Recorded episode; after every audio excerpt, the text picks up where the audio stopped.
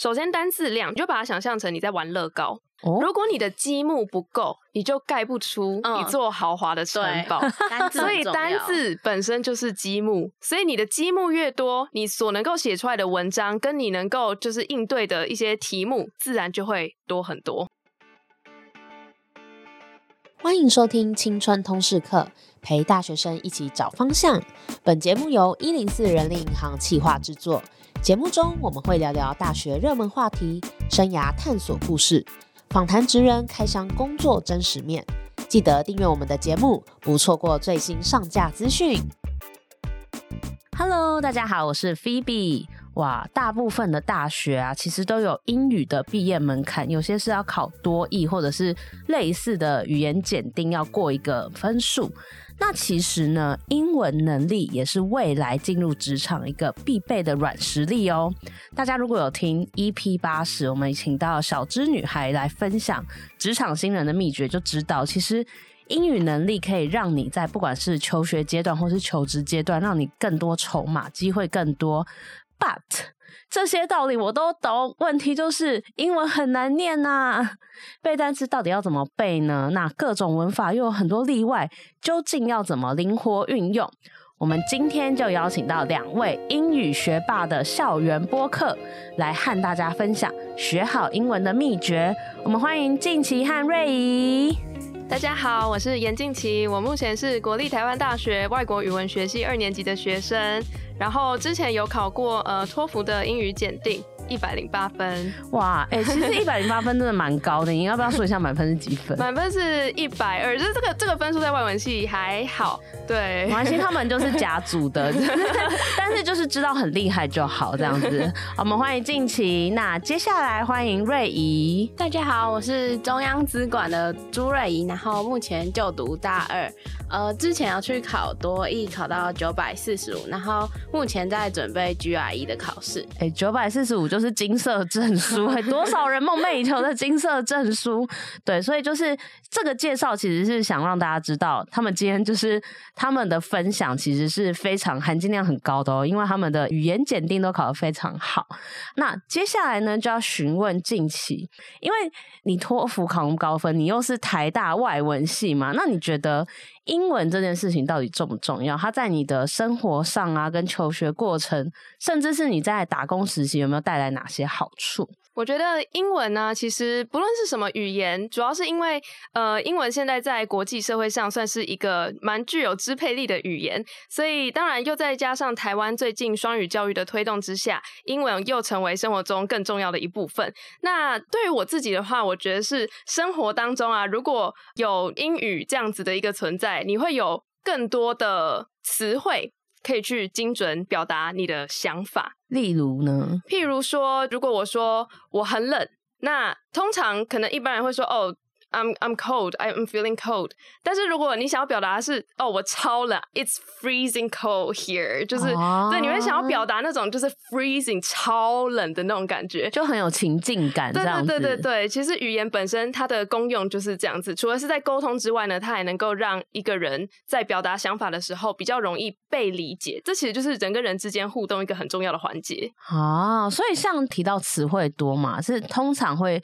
在哪些场合让你发现？啊、我就是还好，我多了就多学一些东西这样子。我觉得就场域来讲，主要还是要看个人平常就是互动的对象吧。因为其实像我自己，通常会觉得说词汇量多是一件好事。最明显感受的，当然就是在 学校写作业的时候，因为我们外文系会有很多时候是我们要去读文学嘛，然后我们通常会对文学。的一些作品做一些分析，那当然有时候我们也会需要加入我们自己的看法。那当我们在使用一些词汇在表达看法的时候，精准度就是一件非常重要的事情。因为如果譬如说，如果你使用就是 I love something。可是 love 它是一个很含糊、很广的一个词汇。你可以说 I am fascinated by something，就是我被什么东西给，因为它本身有什么样的可能很特别的地方，把你吸引住了，就不是你单方面喜爱这个东西。因为当你讲 love 的时候，就是读者只能很博爱的感觉，对对，或者是读者只能感受到你单方面对于这件事的情感。但如果你是 fascinated，这个字本身就有点反射。你在讲的那个东西本身是具有一些迷人之处的。哇，哎、欸，听起来就不一样，好生动哦，就整个句子都生动起来。刚刚真的有有在听大家说英文的感觉。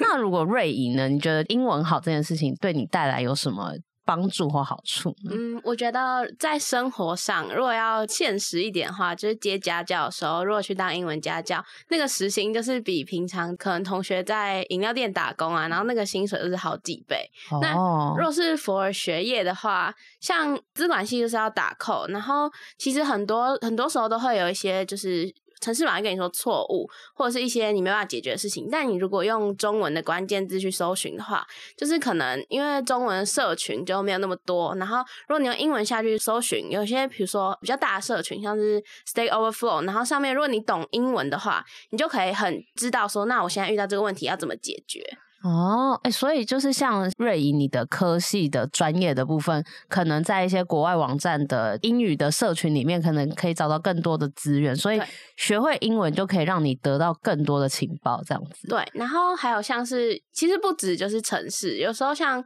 呃统计啊，或是数学，你知道，就是印度人不是数理都很强，然后有时候你用英文去找一些 keyword 的话，你去那种 YouTube 影片，如果你听得懂印度人讲英文的话，那真的是 超级吃香。就是资管系学生有一部分的生活就是在看，在 YouTube 上面看印度人讲英文，这样 真假的太有趣了吧？所以其实资管系同学都很懂那个印度腔，这样子要加减懂一点，这样才能生存下去。哇，很酷哎！那近期呢？如果是在就是学习上，就是你在学校的过程，就是英文好这件事情，还有带给你什么好处吗？我觉得，特别是在台湾大学，如果英文的程度还不错的话，其实可以接收到的资源会多更多。哦，因为像就是学校最近都在推 EMI，也就是双语教育，就是用英文上课的课程。对，那其实有时候我们会在台大的交流板 上面会看到有些学生在抱怨说，哎，就是有些课他们要变成全英文，那这样子都没有考虑到听不懂英文的同学。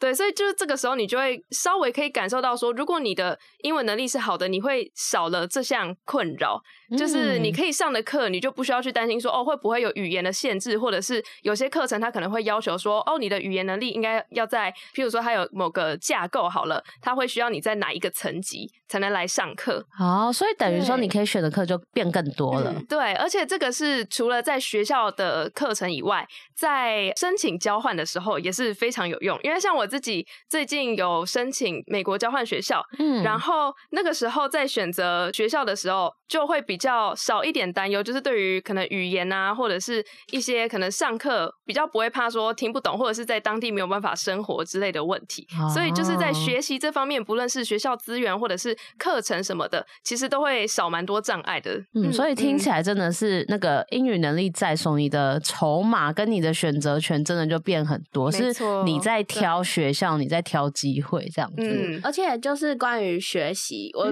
刚刚就突然想到，就是其实你英文好的话，像我自己，比如说我对数位行销有兴趣，可是我的科系可能就是没有教这些课，或是系上就没有开。那像我自己，我就会去口就是一个英语的线上学习平台，Coursera 的，就是 Coursera 上面上课，然后但是因为里面就是中文就是没有嘛，所以就是你要听得懂英文，你才能就是学自己额外的东西。然后你上完之后，他还会给你。一个 certificate 就是证明说哦，你有自己有自学力，然后有完成这个学程。所以如果会英文的话，呃，可以学习的资源要多更多。这样，我、哦、感觉你们世界广很多哎，真的。这听到这边，大家有没有已经开始就是想好要认真来学习英文呢？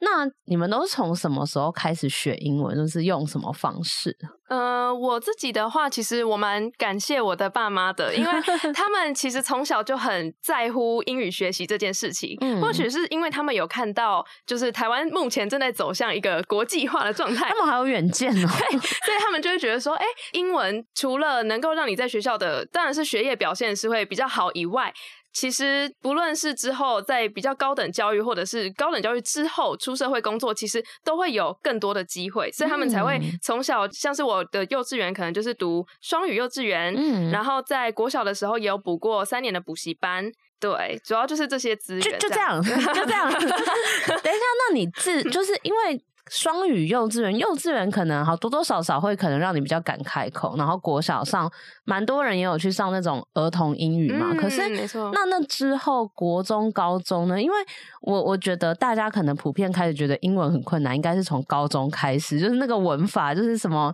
P P 那个是什么？哦，对，就是过去分词哦，对对，过去分词那边就开始有点卡住了。嗯，那你后来是怎么靠自学，然后可以上到那个外文系？其实当时国高中的时候在自学，并没有说很有意识的在，就是知道说哦，我现在在练习英文。可能是因为我、嗯、呃小时候就比较喜欢这个语言啊，对，所以就平时接触的东西几乎都是以英文为主。但是我我知道。呃，会有很多的同学，他们可能平常对于这个语言，并不是说有特别太大的兴趣。对，所以我觉得，其实如果像我自己的话，自学有时候很需要的就是动机。嗯，就是你必须要知道说你为什么在学这个。那现在回头看，当时我的动机其实就蛮单纯的，就是纯粹喜欢。这个科目，然后还有当时其实 那时候刷题刷到有点病态耶，就是国高中的时候，因为我的班导刚好是英文老师，嗯嗯，对，然后他是一个非常非常好的老师，他那个时候希望全班的英文分数都是可以在平均之上，嗯，所以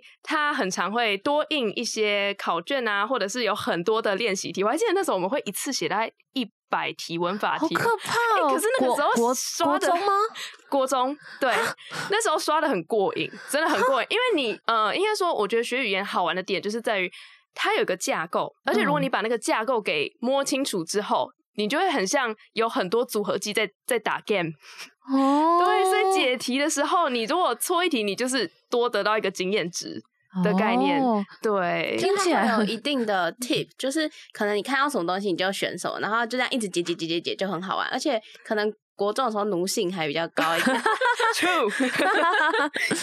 你们你们俩刚刚讲那一段，他们两个人是眼冒着爱心，这种 眼冒星星的感觉。哇，居然有人这么喜欢刷题！我我刚本来以为你说要找动机是那种啊，喜欢西洋歌啊，哦、对，那是一部分啊，那是一部分。结果是刷题哦，这个也是，那是其中一部分。对，因为我觉得其实有时候。我觉得那个乐趣并不是在于从刷题这个行为来的，嗯，而是你在刷题的背后，你所学到就是那个经验累积的速率，会让你觉得、啊、天哪！我现在在快速学习一个东西，是一个很、嗯、很有成就感的事情、哦。就你有感受到你真的有在进步，有在成长。对，不是纯粹因为哦，就是因为很多很多 题目这种比较神经性的神经性的刺激，这个是不一样的。懂懂懂。但是就是也建议大家可以找到自己学语言的动机，嗯，对动。动机真的很重要。那瑞莹呢？你看你是什么时候开始学？我也是，就是小时候爸妈就说英文很重要，然后 小时候就是念那种私立幼儿园，然后老师可能就会开始上一些呃国小就会上英文，然后就我爸妈那时候还特地从，就是其实这是不可以发生的，就是他会从幼稚园，然后再请那个幼稚园的英文老师，然后在下课之后再回家帮我上家教。哦，对，就是，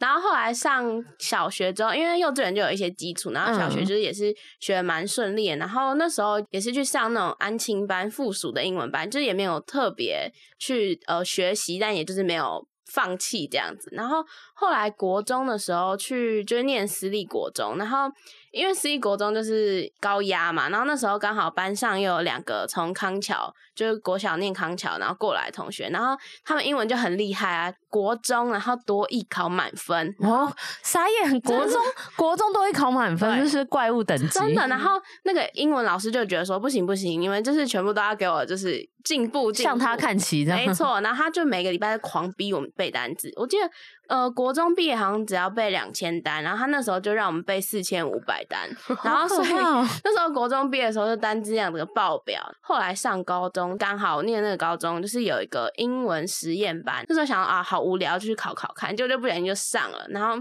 私立国中嘛，他就会每个礼拜有外师课啊，就是我们体育课、美劳课都有外师课，然后每个礼拜还有额外的绘画课，就是会一直跟外国人讲话，然后你就一直用到哦。还有家政课也是，就是外师，他就会哈家政课也外师，太犯规了吧？他用 英文教你煮菜这样。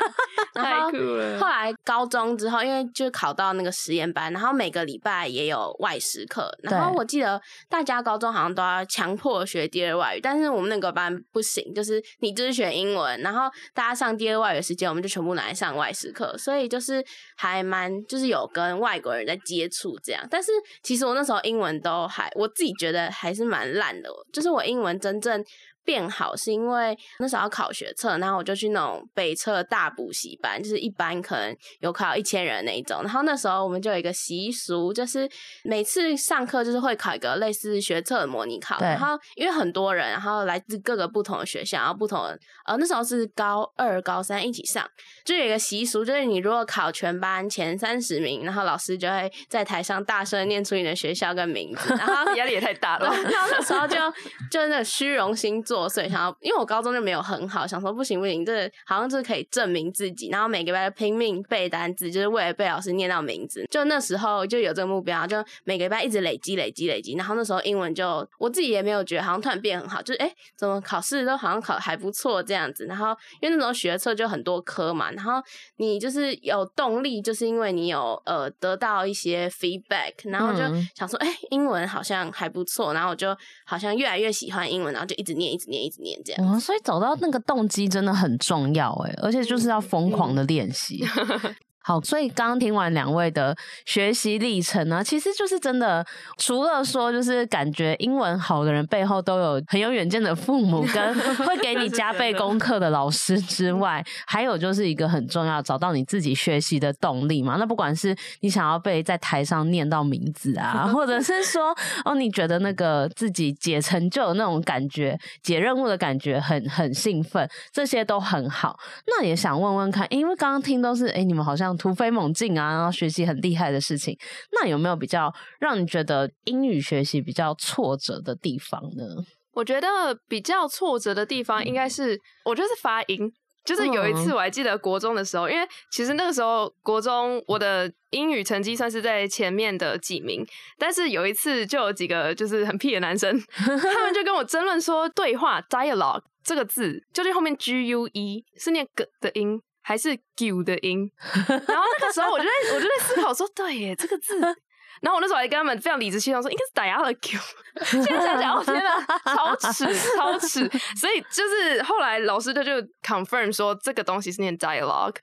所以就是从那个时候开始，我就意识到说，原来我在发音。还有就是一些重音的部分都会是比较弱的，所以这个比较算是我在呃学习英文这个过程当中有遇到挫折的一个点吧。这也是花了蛮多时间去调试的。哦，哎、欸，但是发音真的不好学，因为像你如果是单字背单字，你至少有文字可以看，可是要到说的话，而就是这个资源又在更少，而且你要找到对的，其实是有一点困难的。对，因为像我国中的时候，因为我读的是一般的公立国中，所以那个。时候其实我们没有什么外师的资源，嗯，对，主要就是大部分时间都还还是以就是写考卷这种比较属于可以说是被动输出嘛。就是虽然这个听起来很矛盾，就是是输出，但是为什么是被动？是因为我们并没有在脑中去架构句子。我们只是在解题，在思考说、啊、，OK，我现在看到这个东西，我应该哪个字后面要放什么？哪个？譬如说，可能我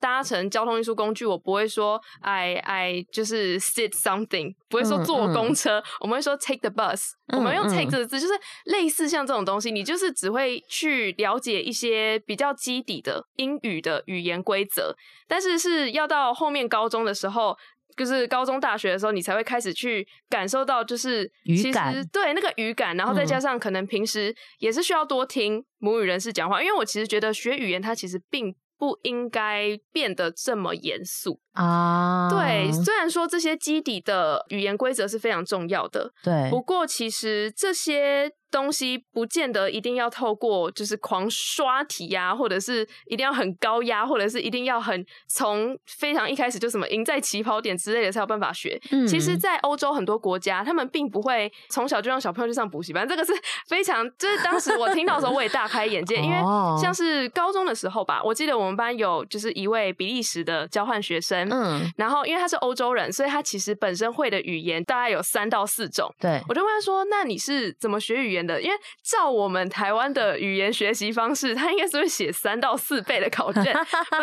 就是这个不合理啊。所以那时候他就跟我讲说：“哦，没有啊，就是小时候大家就是通常会语言这样切来切去，然后你听久了，你自然就习惯。是从那个 moment 开始，我才意识到说，其实学语言它并不应该是一件会让人感到很有压力，或者是。很教条式的的一个学习，这样子，嗯，对，了解，嗯、真的，因为我我记得我那个时候也很喜欢，就是看 Friends，啊，就是 虽然有点老了，可是 Friends 真的很好看，看了两三次，嗯、就是从那里面，就是其实它的单字跟对话都蛮简单，可是你看着看着，你好像就有一天你在用，就会觉得，哎、欸，我好像知道这个要怎么用，这种感觉。对，这个其实是因为里面出现，因为像我们人跟人在对话的时候，我们使用的语言啊，如果是在英文里面。有一个分类方式，就是有一个叫 function word，、嗯、然后一个叫 content word。嗯、那 function word 指的是功能字，那功能字就譬如说它本身没有意思的，譬如说 be 动词 is mr，嗯嗯，或者是一些助动词 do the did，嗯，就是这些。通常我觉得语言学习者会觉得比较困难的，就是在其他欧洲语言好了，会有性别上的转变。对，就是譬如说哪些哪些对阴性阳性，或者是甚至德国有三种阴性阳性跟中性。嗯，那在英文里面比较难的就是人称啦。就是像是有时候我们会讲说，哎、欸，she 跟 her 到底什么时候用 she，什么时候用 her，嗯，就是会有这种时候。嗯、但是，呃，就是在这些比较属于 function word 的一些字词上，他们出现在影集里面，就在影集里面对话出现频率会很高。对对，因为就是每个句子几乎都会使用到这些 be 动词啊、助动词啊、否定词之类的。那如果像 content word 的话，我觉得它就是，呃，你学到一种就算一种。而且这个也是在看影集当中的一个很很有趣的一个点，就是说，譬如说像我自己最近有在看西班牙的剧，嗯，然后这个剧里面，因为它就是比较有点像是悬疑相关的，对，所以就有很多时候是那种被害者会需要求情的时候，他就会说 por favor，就是拜托，哦，对，所以就是在很多时候，你会在一些不同的接触的媒体之下去学到不同类型的。单字、嗯、content word，嗯，对，了解。刚刚看韩剧的时候，就会不小心学到几个就是韩文这样子。对，而且有时候是那种生活用语，你不见得可以在那些考卷或者是课本里面看到，因为这些东西是一直在更新的。没错，了解。哎、欸，其实刚刚是在讲挫折的，突然又很兴奋开始聊了。对，所以其实好，所以刚刚近期是比较挫折的地方是在发音的部分，确实，因为。发音真的就是以台湾比较注重在写跟读，其实写也还好，是读，嗯、就是读的这个部分的话，其实确实说会比较困难，这样子。嗯、没错。那瑞怡呢？你有经历觉得哎、欸，学英文好难的事情是什么？嗯，像现在我在准备 GRE，然后那个单字就是以前高中单字可能看个一两遍就背起来，但是那个 GRE 就是你可能背个十次，你就是可能还是忘记一半这样，嗯、然后就觉得天哪，我之前都没有就是经历过这种感觉，我终于知道人家哎。欸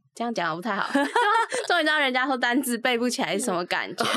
然后还有就是之前呃，如果是在求学阶段，就之前高中，就是不是说从每个礼拜都要拼命上榜嘛，然后那个阶段对我来说。最挫折就是哦，可能某个礼拜没考好，然后就是没有上榜，这样就好。这样回想起来有点就没有什么大不了，但那时候就对我来说就是很，因为毕竟那是我学英文的一个算支撑力嘛。然后那时候就会想说啊，怎么会这样子？再来就是可能大考的时候，我就是可能平常模拟考都考还不错，这样，然后大考就是就没办法考出一个就是真的很顶的成绩，比如说像。学测就考不到十五级啊，然后就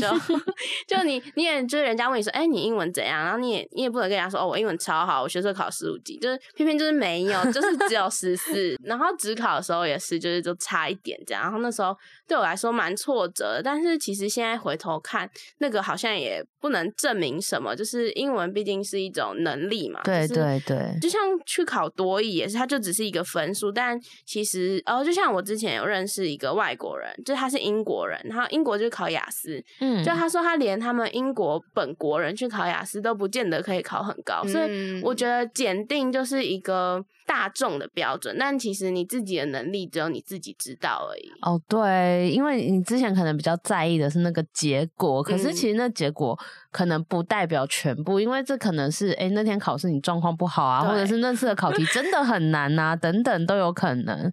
嗯，了解了解。那那再来就是因为刚刚有提到挫折的地方嘛，那相信你们应该也都有克服这一段，而且今天听众应该非常想知道的就是，那要怎么把英文学好？就是你们可不可以用自身的经验来给大家一些你们在自学上面学英文有没有一些很好的建议？想先问静琪。嗯，我觉得对于学习英语的话，我会希望以就是学习语言这件事情先来讲。嗯，因为像我现在大学，因为是外文系，所以我们会有必修也是第二外语。对。然后我还记得我那时候大一还在西班牙文跟法文之间做抉择，因为其实两个当初没有选西班牙文，是因为我我不会那个 R 那个 strong R 的的 trill 卷舌的那个对对对对那个颤音。对，所以我后来就去选了法文，就是一个很奇怪的动机，所以导致 导致我大一的时候学法文的。成效非常的糟，因为你你是因为不喜欢别的东西才去学它。对，就是我对范文本身并没有说一个非常强烈，就跟我当初学英文一样强的动机。嗯嗯，所以我后来到了大二就开始思考说，不对啊，明明都是学一个欧洲系的语言，那。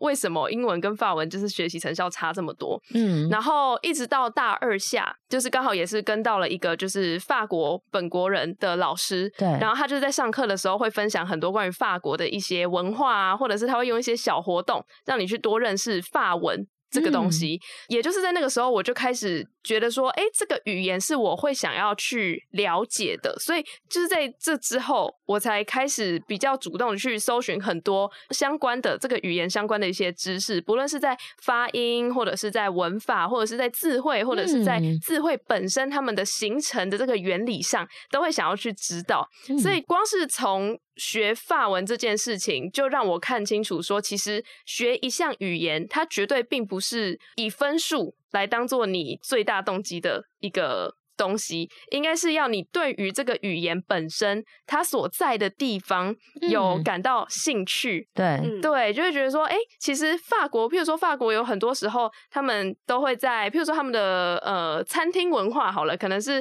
譬如说你如果进到餐厅里面，你没有先讲 Bonjour，不会有人理你，而且或者是你在法国餐厅的时候，并不是客人至上，而是服务生至上，类似这种，就是你从一个语言去延伸到他们这个说这个语言的文化。架构里面有什么东西？其实这是过程是必要的，因为假如你在学一项，因为学语言它强调的并不是强度，而是长度。长度对，就是如果你学一项语言，你可能短时间内学的很，就是每天都在刷题好了，你可能那段时间你会非常的厉害。嗯，但是如果你没有长期让你继续。接触、接触或使用这个语言的动机或者是机会的话，嗯，其实就是会慢慢丢失掉。这是一个很 natural、很自然的过程。嗯，对，所以其实学语言，我觉得在动机以外。自己也要有找资源的这个能力，因为现在网络这么发达嘛，嗯、随便可能就是，譬如说 ChatGPT 好了，你就问他说，可以告诉我，就是西班牙文的，就是文法架构是长怎么样嘛？哦、他可能就会告诉你说，哎、欸，其实他们的文法，他们在语言架构当中，他们的主词、动词、受词会摆在哪个位置？嗯、那通常他们可能肯定句、否定句，他们的差异会在哪？或者是他们的呃不同的性别的词，他们后面会接的东西就会不一样。你有试过用 Chat GPT 来问他这些问题吗？有，我自己就几乎每天都会 问一堆很奇怪的问题。你确定他回答是对的吗？其实我是觉得，因为 Chat GPT 它有一个 limit，有一个缺点，就是在它的资料库的更新是二零二一，对，是在那之前。嗯。所以其实当然在使用这样子的一个工具的时候，还是必须要保持着一点怀疑的态度去使用。对对对。但是当然在语言架构这件事情，因为它是有一套比较大众都会可以。可以接受的规则，所以其实出错率没有到问，没有到那么高，主要还是看你怎么去搜寻。嗯、当然，这就是英文好用的地方，因为 Chat GPT 如果你用英文问，那个精准度会高很多。哦，对，啊、跟 Google 一样。对，了解。哎、欸，所以其实刚刚其实又回到动机，然后而且其实你认识这个语言，其实语言它反映的也是这个国家的文化跟脉络，还有他们的生活习性。所以像我记得之前我在学韩文，我学了两年的韩文，那其实。学韩文、日文这种语言，你就会发现里面的敬语，像台湾中文的话，可能就是请，就是已经是比较尊敬了。可是韩文的的尊敬的用法有大概好像我印象中是六种还七种，会针对跟你同辈，然后比你大又更高阶的比你大，就是很尊敬。对，它有很多种用法，所以。就是可以看出，就是这个文化的人，这个国家的人，他们注重什么，他们在意什么。没错，就是学语言，你也可以学到他们的文化。那像这边，我也想要就是分享一个小部分，就是说回到刚才法文的这个部分，就是我还记得大二上的时候啊。我那时候第一次开始去认真的学习法文的这个东西，我还去就是垫脚石书店去看了超级多的参考书，因为我知道说是垫脚石，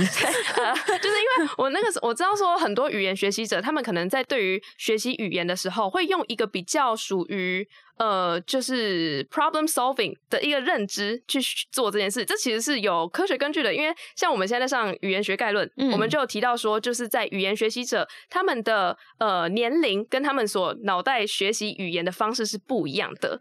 所以就是会分成很多不同种的语言学习者，就是在用年龄。来做一个区分，这样子，那其实这个是完全正常的。像是我们现在如果大学才要开始学一个新的语言的时候，我们自然会用比较理性的方式去学。对，譬如说，我们就会去买一叠的文法书，或者说我们会去买，我们会去买很多单字书去叠那个就是单字量。但是我们不知道的是，在了解这么多道理之后，到底怎么用它？嗯，对，所以是我觉得有时候我们其实在做很多事情，都只是在满足我们的认知闭合需求。等一下，这个太专业，不可以，这个人家听不懂。认知闭合需求，它就 是有点像是你做，你完成一件事情，就只是你想要完成那件事情。你觉得你做到就学到了，就很像你去买很多本书，你就觉得你看完这种感觉，对对对，就是那种感 觉。所以其实有时候你在学习语言的时候，除了动机以外，你也要很意识，就是很清楚自己知不知道到底有没有学到这个东西。就你确实有做到，对，你能不能主动输出相关的东西？哦，哇，这个这个很重要，因为大家可能都觉得哦，我报了英文补习班，我英文就会很。好，没有没有，你还是真的要自己要练习这样。嗯、那瑞怡呢？你自己的建议是什么呢？嗯，如果是考试的话，就考试取向，当然就是一定要背单字，对然后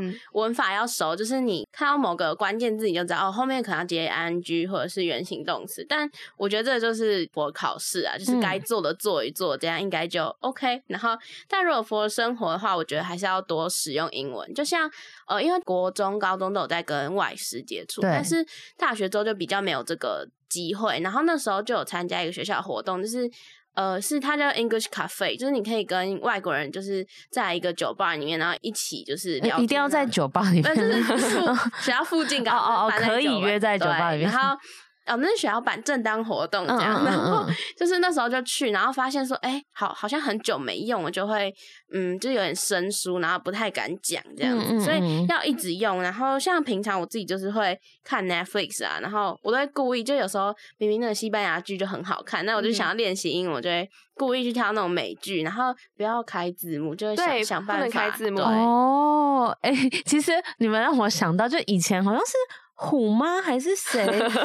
他是因为那个年代还是电视没有那个 CC 字幕，他是用胶带把字幕贴起来。但就是跟现在那个不要开字幕是一样的意思，这样子。嗯、对对，哎、欸，我我真的觉得看影集这种真的吸收很快。然后我记得我那个时候疯狂练英文的时候，是一直看那个 TED 的 TED Talk，、哦嗯、因为它就十八分钟，然后短短的，然后。它的内容又蛮有吸引力，蛮精彩。可是，然后讲的人也都是用英文，然后就可以学到很多，就是新的单字，然后或者是一些用法，嗯、觉得还不错。而且看剧，就像刚刚绕回，就是刚刚讲过，就是你看剧可以学到一些，用那部剧一直讲一个东西，然后你就可以学到一个单字。例如说，我们说就看一部剧，然后他是在讲有关警探的事，就是的剧情这样子。嗯、然后我那时候就不知道 detective 这个字是警探的意思，然后因为那个剧这边是 detective。好，我学会，我学会，不要讲这样。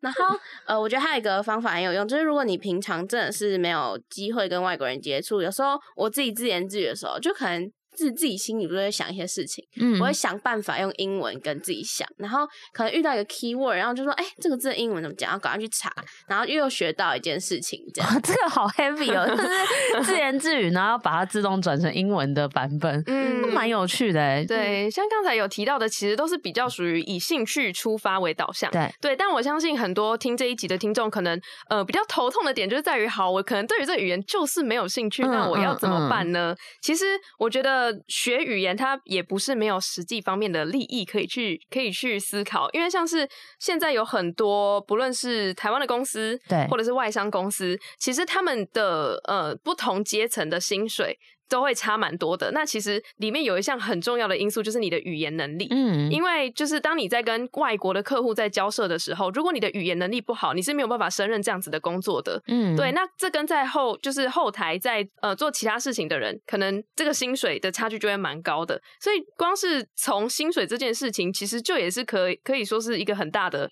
动机的来源。确实，而且其实蛮多公司会把。多益当成是多益多少分当成是一个门槛，嗯、如果你没有到，其实基本上人资就会把你的履历刷掉这样子。嗯、对，而且像我们前面有讲到 EP 八十，她小资女孩，她就有分享，她之前实习，她想说她是去应征日商，应该还好吧？嗯、结果日商最后一关面试用英文，哦、然后她那时候讲不出来，所以就跟这个机会拜拜。哦、所以其实就是不要小看，就是哎、欸，你觉得哎、欸，反正讲日文应该还好吧？结果她也需要英文的能力。这样子，嗯、那如果说像刚刚，因为近期有提到说，诶、欸，如果真的我就是不爱不爱英文，那可是又要考试怎么办？那接下来就想问大家，就是呃，如果是以英语检定或英语考试，像多益这种考试，是应该是普遍大学生会去考的一个英文考试，那你们会怎么准备呢？嗯。我觉得就是就比较实际方面来讲的话，当然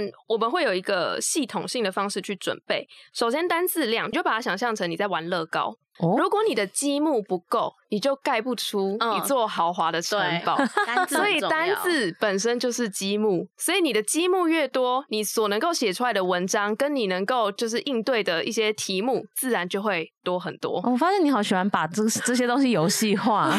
好像很好玩。对，当你把学习变成一项游戏的时候。你会比较有动机去完成它，但是这只是一开始。对，我们要做的是，并不是只是让你一直去做这件事，而是你在接触这个东西久了之后，你对它可能因为熟悉度的关系，你会开始喜欢上。这个语言背后的文化脉络，然后再去更深入学习这个语言更深层的意涵，还有它的知识的底、嗯、底层逻辑，这样子了解。对，所以其实单字的部分，当然就是第一个，一定要把单字量冲起来。对对，那在第二个就是文法的部分，其实文法的话，我个人是觉得在准备考试的时候，以刷题本为主，因为题本的话，第一个他们比较接。接近你真正要考的考试的内容，嗯，因为当在出考题的时候，其实他们都会呃有一个，就是必须要在一个范围里面，就是那个架构啊，就是你可能像是我们剑桥英检好了，剑桥英检就会有分成不同的 level，对，那像有些可能就是 A one A one A two B one B two C one C two，那它可能就是这个考题这个 level 的考试，它就是在 B one 到 B two 这个阶段，嗯，那如果你去写很多其他的。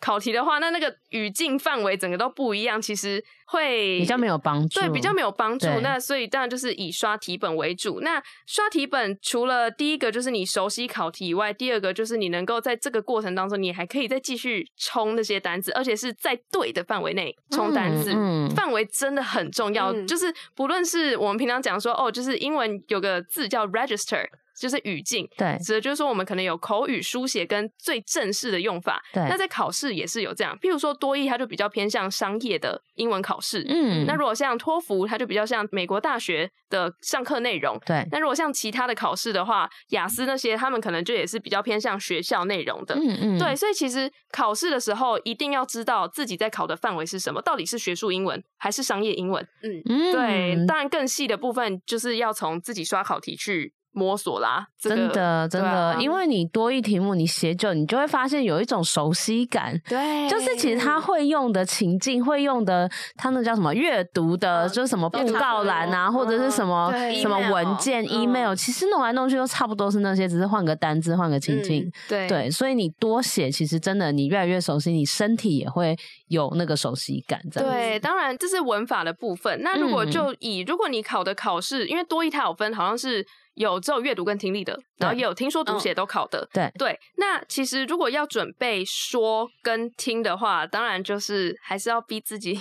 就是多听一点相关的东西。就是即使你不喜欢，I know，但是还是要多听一点，因为其实语言就是这样子，你就是不接触，你没有重复触发那个肌群，你的脑袋那个肌群的话，你就是没有办法熟悉这个东西，你就是会没有办法了解说，哎、欸，你现在听到的这个东西，这一串音，它究竟是哪些形符，哪些字？形符这个是太难了，好专业组合起来的。因为 有时候我们会说，就是看剧不要开字幕，其实背后的道理是在我们眼睛所接收到讯息的速度比我们的耳朵快啊，所以可能我们就用阅读带掉，没有用听力。对，所以当你把字幕立刻关掉之后，你就会心想，你听到的只是一串音，你没有办法讲出它那些它代表的那些字到底是对对对具体是什么。所以当然就是在听力的时候，你当然日常生活中不可能会有字幕存在，就是要多听，譬如说 Podcast 或者是 YouTube，这些都是可以重复触发。才会比较熟悉，能够知道说，哎、欸，哪些字是常出现的。就像那那你要不要推一下你自己的 podcast？我自己的 podcast 以中文为主啦，就是之前有做过一集，就是、欸、你不是有有英文吗？对啊，哦、就是推一下叫 Express Everything，大家可以去听。对，好，再帮你带连接。对对对，就是说，嗯、呃，我觉得英文这个东西真的就是要，不论是什么语言啦，就是要多去触发，你才有办法去了解。对，那些重要的字词，健身一样，不练的话，你肌肉就跑掉了。对，没错，它会自动消耗掉。那瑞怡呢？嗯，我觉得像我自己，因为我其实那个九百四十五分是最近大二才又去考，因为其实我高中的时候就已经考到八百八十五，然后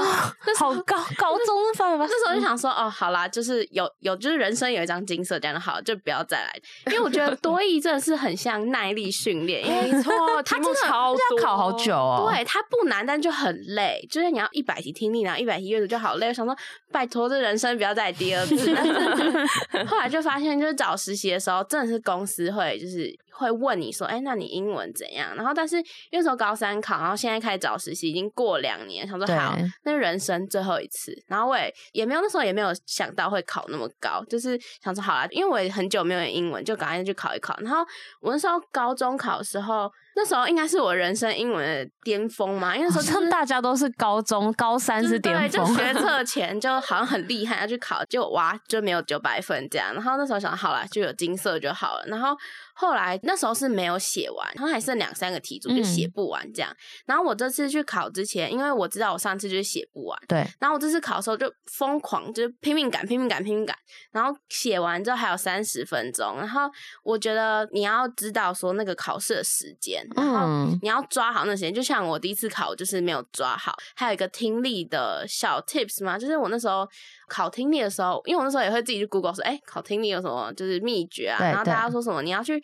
抓关键字啊，或干嘛干嘛。那因为学测听力其实就是还蛮简单，这样然后就没有去管，就是哦，反正我就是听啊，然后就写。对。然后后来因为这次在考多一就已经时隔两年这样，然后就有点生疏。然后我在准备的时候没听的有差，然后就赶快再去重拾就是别人的 tip 这样。然后发现你真的要去听那个关键字，就是什么 what 啊，when 你回答的时候，因为多一其实一刷题你就会发现它就是有一个 pattern，就是你只要去抓它的那个关键字，其实。你有时候根本不用听懂题目在说什么。他如果问 where，他可能三个三个选项只有一个是在回答地点，那你根本不用听懂，你就可以直接选出来这样。哦，所以听一听那个题型也都会听得出来这样。嗯、而且你刚刚讲一个很重要，就是考试时间，因为有时候大家刷题可能就哦，我就是一天写个十题或写个几题，可是其实你真的在考试前可能要设几次模拟考，就真的是假装你在进考场，然后那个时间的限制去完成题目，这样才比较有。真实感。对，然后单字就我自己准备多益，我两次都是，就是我第一次考的时候，是我先也是去垫脚石，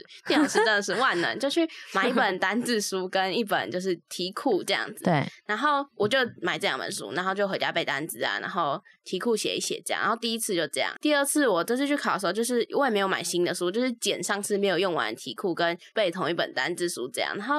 就是我觉得好像多一行就是比较考验你自己本身的实力吗？平常对，嗯、因为呃，像听力也是要累积下来的、啊，然后像那些单字，其实我那时候买是什么三十天速成，但是其实他一天都要你背一百多一百多个单字，然后 那时候那是因为我就是那时候去考的时候自己有一点单字量，但如果 for 一般人一天要背一百多快两百个单字，然后如果你完全没有看过，那真的是就是很累，所以真的不要相信什么。三十天 他那其实是一般人的三百天之类的。对，就是 还是要自己平常一些累积会比较好。真的，所以其实听到这里，大家应该就知道，就是。虽然说考前还是有机会可以狂刷题抱佛脚，但是真的你要扎扎实实的学习。其实你每天累积一点，累积一点，可能在搭公车、搭捷运就多背一点单字啊，然后可能多看一些影集啊，这其实是对你在上考场的时候都会有帮助。嗯，那我们这边也推一个，如果说你不知道在哪里找资源啊，一零四有一个叫学习精灵 Nabi 的一个网站，它里面其实有很多语言检定相关的教室。那有一些老师也有，就是台大。外文系的老师，然后或者是呃一些补教名师会在上面开教室，那有一些比较系统性教学的文章，那上面都可以跟老师直接互动，欢迎大家点资讯栏可以进去看看。嗯，好，我们今天非常高兴，就是邀请到近期跟瑞怡来分享学习英文的一些小撇步，其实真的收获很多，而且就是近期会一直用就是那个外文系的专业 那个教学架构来告诉大家要怎么学习，语言学习真的很好玩，是真的。对，然后瑞一也非常热情的分享他之前学英文的这些过程。那相信大家都有适合自己的学习方式。那如果你还没开始的话，就试着找你最有动机、你最有热情的方式开始。那我们青春通识课这一集就到这边，我们下周见，拜拜，拜拜。谢谢你收听这集节目，好想知道你听完这集有什么想法哦。欢迎到 Apple Podcast 留言告诉我们，并打五星好评，或截图这集节目封面分享到限动，并 tag 我们的 IG 一零四 youth，让我们知道你在探索自我、找方向的过程中有没有遇到什么问题。当然，你也可以敲完你想听的主题哦，你一定可以找到最适合自己的路。我们一起加油！